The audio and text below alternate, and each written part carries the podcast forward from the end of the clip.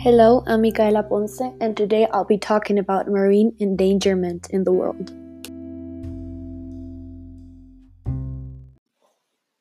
It's actually incredible how much space the ocean takes up in the world and how fundamental it is for humans. Covering more than 70% of our planet, oceans are among the Earth's more, most valuable natural resource. Why damage it so much? We've been harming our oceans so much for the past 30 years that we've finally achieved results. We have major problems going on. One of them is acidity.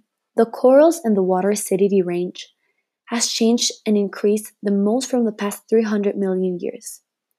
The ocean is becoming 150% more acidic than ever. This is stopping animals from camouflaging from the predators, and we're broken the food chain because they're not protecting themselves. Plastic in the ocean is also a major problem. Why? Because plastic never goes away. Not like soil, that it decomposes plastic throughout time. Plastic in the ocean gets to travel all around the ocean because of hurricanes and natural disasters. This is so harming because it's so similar in shape to algae and jellyfish that animals eat it and they die. Animals aren't the only ones who die from plastic, humans do as well. There's something in the ocean called microorganisms that eat plastic. Then these microorganisms get eaten by a fish. We hunt this fish and we humans eat it. We get now intoxicated by the microorganisms and it's mortal for us. We need to bring consciousness to the world.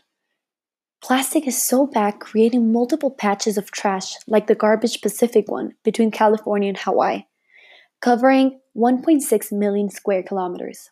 If we don't stop plastic production or control it, our world will end badly.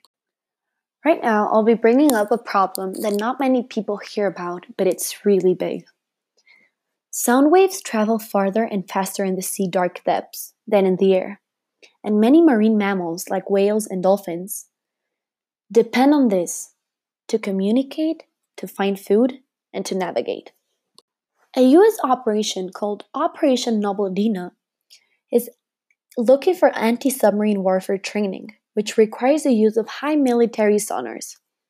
These intense, long lasting sound waves created by the sonar and seismic wave surveys to find oil and gas are traumatic for marine mammals. Evidence has been gathered to prove that they are on their way to extinction, especially whales. These intense sound waves can have direct psychological impacts on whales, including internal, internal hemorrhaging, the rupture of lung tissues, and acoustic trauma, causing their whole world to fall since they depend on listening to live. This has become such an issue since the whale brain works like a map. The map is guided by listening, and the sonar has broken that listening.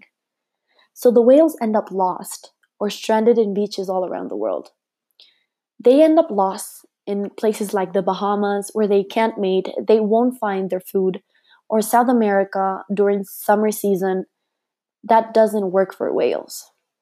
Luckily, people like conservationists exist. They even have taken the US Army to court to end the sonar system and for them to find another way to track submarines. The Navy has agreed to place some time limitations in California and Hawaii where the major problem is. But this is not the end. To save the species, we must end it. I hope you like it, and remember the world is our home. We won't find another earth to live in, we won't find another ocean to swim in. Let's take care of it and make it change.